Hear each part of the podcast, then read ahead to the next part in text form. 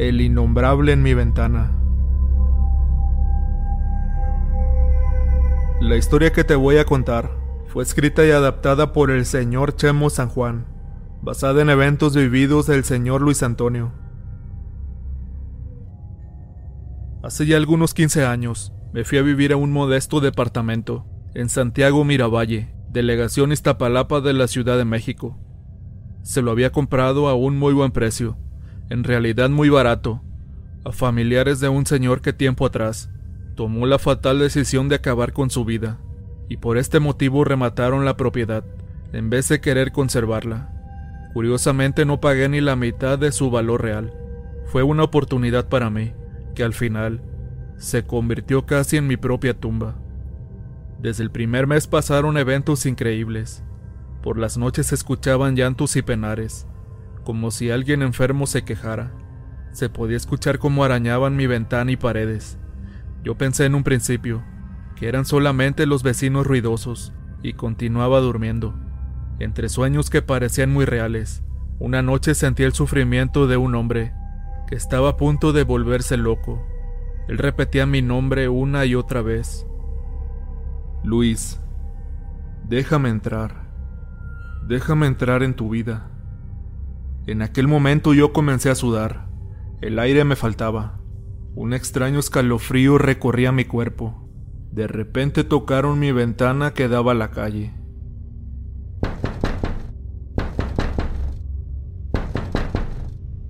Una y otra vez. Esto cada vez lo veía y escuchaba más real. De pronto estaba totalmente despierto mirando a la ventana. Pude observar cómo una garra con seis dedos tocaba en el vidrio. Esta extraña mano tenía unas afiladas uñas que parecían navajas. Exclamé entonces, Dios mío, ¿qué es eso? Y desapareció en aquel instante. Aquello me pareció imposible, pues yo vivía en un cuarto piso y nada podía subir tan alto, o al menos eso creía yo. Como trabajaba demasiado durante el día, a veces solo llegaba a dormir, o trataba de hacerlo, pues se hizo cotidiano escuchar aquellos ruidos en la ventana.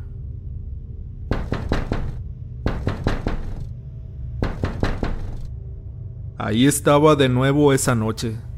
Yo temblaba, palidecía y comenzaba un horrible miedo a invadir mi cuerpo. Entonces una de esas veces recordé que una vez mi abuelo me dijo, si notas o ves cosas malas, maldícelas, diles groserías y de tu vida se irán. Así lo hice esa noche, pero esa cosa casi rompe el vidrio, y ahora algo muy grande con alas obscurecía la ventana. Antes de salir volando arañó aquel cristal. Al día de hoy pareciera que lo rayó un objeto súper afilado. Se marchó pero no sin antes decirme con una voz gutural. No será tan fácil librarte de mí. Estaba muy confundido y aterrado.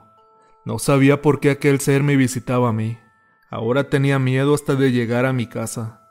Pero sabía que lo tenía que hacer. ¿A dónde más podía ir? Si no tenía más que ese pequeño y modesto departamento. A la tercera semana de todos estos hechos, tocaron a la puerta. Pero no quise abrir. Nadie me visitaba. No tenía amigos ni familia cerca del lugar. Así que continué durmiendo, pues faltaba poco para dar las 3 de la madrugada, y yo me iría a trabajar en poco tiempo, aún siendo de noche. Cerré mis ojos, recé a Dios y me dispuse a dormir, pero solo lo hice tal vez algunos 10 o 15 minutos, pues al dar justo las 3 de la madrugada, ese ser tan extraño pateaba mi puerta y la arañaba con una enorme furia.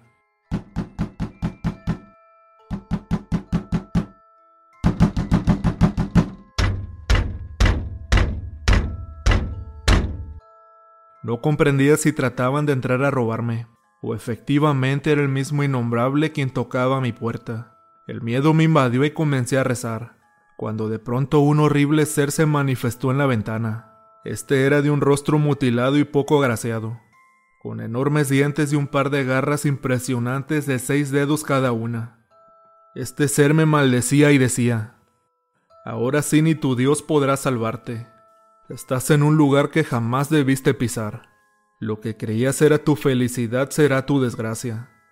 No busques respuesta a algo que está destinado a suceder. Así como devoré el alma de ese miserable hombre, así vendré por la tuya. Me la quieres ofrecer en vida, o igual que él quieres volverte loco y acabar con ella.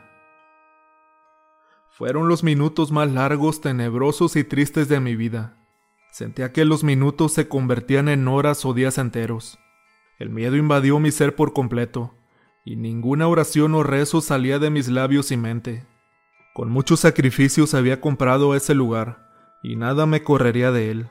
Sabía que esas cosas eran reales, y estaban más presentes que nunca, en especial ese ser de la ventana. Al amanecer no fui a trabajar, y acudí a la iglesia a hablar con un sacerdote. Le conté a detalle todo lo que me ocurría, y le pedí su ayuda para que me acompañara y bendijera mi propiedad. Le ofrecí casi la mitad de mi sueldo, pues sabía que la iglesia rara vez hacían algo sin cobrar. El padre se quedó pensativo y me dijo, Discúlpame hijo, y que Dios te bendiga, pero yo no puedo ir. A esos lugares solo acuden cardenales, arzobispos y personas autorizadas por el Vaticano, expertas en demonios y exorcismos. Eso es un ser impuro, y no pertenece al reino de Dios. Yo no soy ninguna de esas personas apropiadas para ayudarte. Quedé sorprendido y a la vez triste por su respuesta. Me marché tratando de buscar una solución a esto, que día a día se hacía más grande. Salí de mi departamento por una semana, que se hizo un mes entero. En ese tiempo conocí a Mari, la mujer que hoy es mi esposa. Nunca le conté de esto que me agobiaba, y traté de olvidar todo lo sucedido. Regresé a vivir con ella al departamento, pero justo desde aquel primer día, volvieron a ocurrir sucesos muy similares.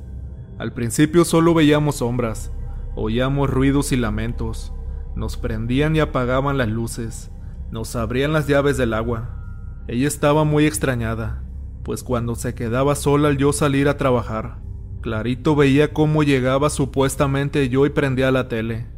Al ir a verme estaba el lugar solo. De repente le azotaban las puertas y ventanas también. Se estaba volviendo loca y no encontraba explicación a esto que comenzó desde que yo llegué a su vida. Ella tenía pena de decirme las cosas a mí. Pensaba que yo no le creería nada, hasta que una noche al estar dormidos, comenzó a hablar de pronto en un lenguaje muy raro, y creo yo inexistente. Su rostro cambió físicamente. Por miedo me paré de la cama y me alejé esperando a ser atacado por aquel ente que estaba posesionando a mi esposa en aquel momento. Ella luchaba por despertar pero no podía. Estaba fuera de sí. Fue cuando comencé a rezar y a pedir ayuda a Dios Padre. Después de algunos minutos regresó en sí y muy asustada me abrazó. Nadie dijo nada esa noche. Continuamos nuestra vida normal. Días después a todo esto, me pidió que nos casáramos por la iglesia y así recibir la bendición de Dios. Yo acepté pero no sin antes advertirle que a mi lado pasarían cosas muy raras, y que posiblemente no sería feliz. Ella aceptó aún así, pero creo desde ese día, nuestra felicidad se apagaba poco a poco. En una ocasión visitamos a mi mamá en el Estado de México. Estando allá nos ganó la noche. Mi mamá nos invitó a quedarnos a dormir en su casa. Nosotros aceptamos, para el amanecer marcharnos muy tempranamente pero estando ya dormidos por la madrugada, de pronto aquel ser ahora se metía en mi cuerpo. Comencé a maldecir a mi propia madre, a mi esposa y a mi hermana también, quien se metió a su recámara muy asustada, al mismo tiempo que un Cristo salía volando y cayendo de cabeza. Era el momento exacto de una manifestación del innombrable. Una voz muy grave que salía de mí, hablaba y maldecía con palabras altisonantes. Dile a tu hija que no le rece a su Dios. En este momento yo me voy. Solo me llevaré a tu hijo, así como una vez me llevé a tu esposo. Yo decía sin querer cosas muy fuertes, pero en realidad era ese ser oscuro que ahora se posesionaba de mi cuerpo. Mi madre al ver esto sacó un rosario cristiano y empezó a rezar por mi alma. Mi esposa y mi hermana con miedo me sujetaban, pero yo las aventaba. Este ser al ver que no podía contra todas ahí, Salió pero al retirarse rompió un cristal de la ventana. Mi madre al igual que mi hermana y esposa, a la mañana siguiente amanecieron extrañamente, con una marca de una mano con seis dedos que les duró semanas en desaparecer. Acudí un espiritista al departamento para ayudarme y tratar de quitarme ese mal que cargaba. Gracias a Dios lo hizo, y me dio una explicación de por qué ocurrió todo aquello, sin que yo le dijera nada de mi vida pasada. Ella dijo que cerca de mí existía un señor muy ambicioso, y que siempre soñaba con tener riquezas y poder. Este se obsesionó en el mundo del ocultismo, e invocó a un ente, quien se manifestó ante él, y le dio todo lo que pidió. Pero al final tanto dinero, lujos, excesos y vicios lo desquiciaron y acabó solo sin que nadie lo ayudara. Murió en el abandono. Pero lo peor de todo aquello es que su espíritu quedó atrapado entre las paredes de ese departamento, y se necesitaba cerrar portales y abrir caminos. Así lo hizo el espiritista, y gracias a Dios todo mejoró. Eso sí, aún hoy en día escucho ruidos, pero sé que Dios me toma de su mano y no me soltará hasta que todo esto haya acabado completamente.